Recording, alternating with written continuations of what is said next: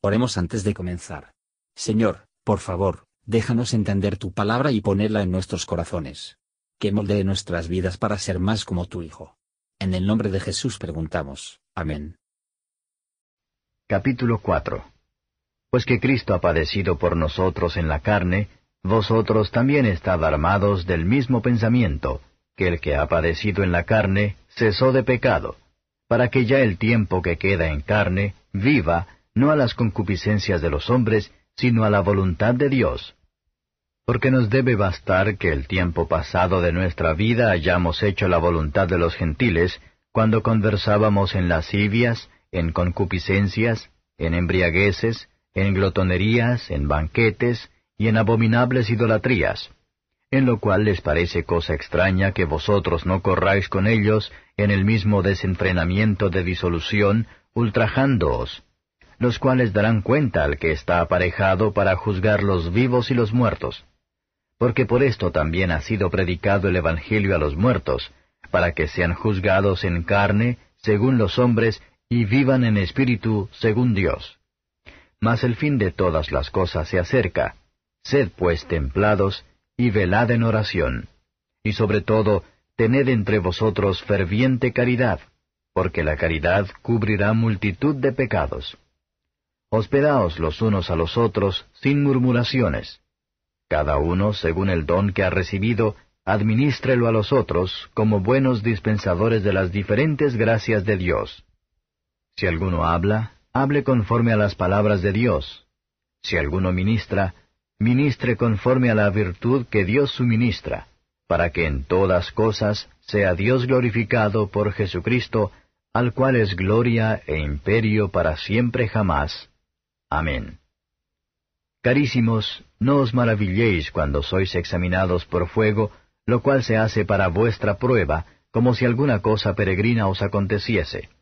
Antes bien, gozaos en que sois participantes de las aflicciones de Cristo, para que también en la revelación de su gloria os gocéis en triunfo. Si sois vituperados en el nombre de Cristo, sois bienaventurados, porque la gloria y el Espíritu de Dios reposan sobre vosotros. Cierto, según ellos, Él es blasfemado, mas según vosotros es glorificado. Así que ninguno de vosotros padezca como homicida, o ladrón, o malhechor, o por meterse en negocios ajenos. Pero si alguno padece como cristiano, no se avergüence, antes glorifique a Dios en esta parte. Porque es tiempo de que el juicio comience de la casa de Dios, y si primero comienza por nosotros, ¿qué será el fin de aquellos que no obedecen al Evangelio de Dios?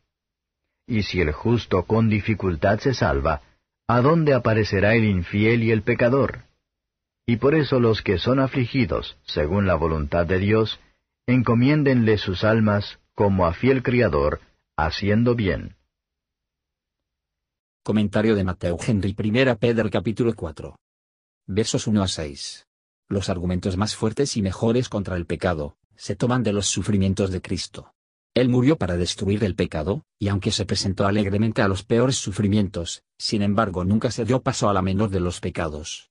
Tentaciones no podían prevalecer, si no fuera por la corrupción propia del hombre, pero los cristianos verdaderos hacen la voluntad de Dios, no por su propia lujuria o deseos, el estado de sus vidas y acciones.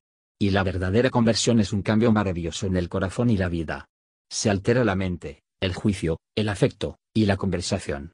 Cuando un hombre está verdaderamente convertido, es muy doloroso para él para pensar cómo se ha pasado el último momento de su vida.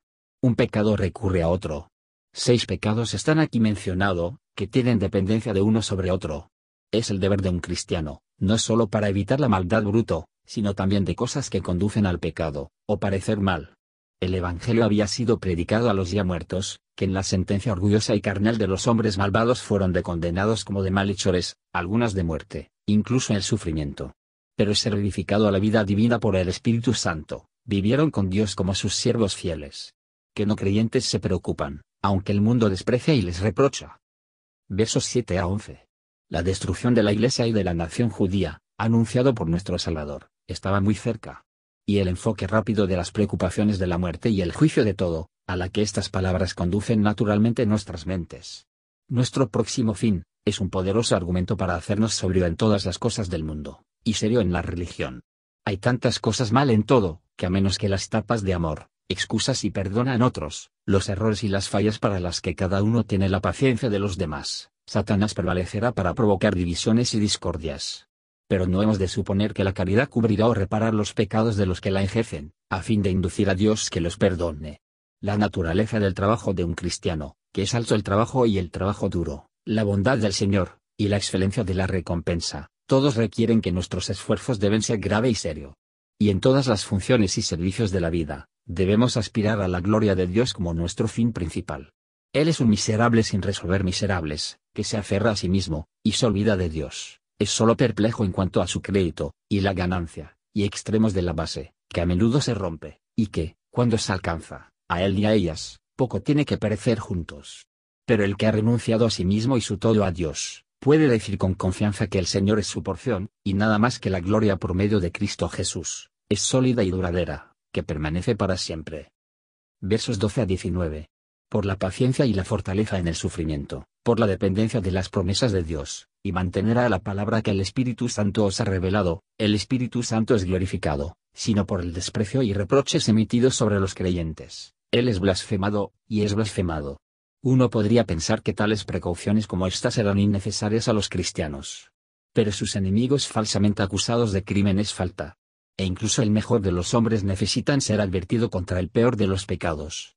No hay consuelo en los sufrimientos, cuando los traemos a nosotros mismos por nuestro propio pecado y la insensatez. Un momento de la calamidad universal, estaba a la mano, como fue predicho por nuestro Salvador. Mateo 24 versos 9 y 10. Y si estas cosas acontecen en esta vida, lo terrible será el día del juicio será. Es cierto que los justos son dificultas se salva, incluso aquellos que se esfuerzan por andar rectamente en los caminos de Dios. Esto no quiere decir que el propósito de Dios y el rendimiento son inciertos, pero solo las grandes dificultades y encuentros difíciles en el camino, que tienen que pasar tantas tentaciones y tribulaciones, tantas luchas y temores en su interior. Sin embargo, todas las dificultades externas serían como nada, si no fuera por las pasiones y corrupciones dentro. Estas son las peores obstrucciones y problemas.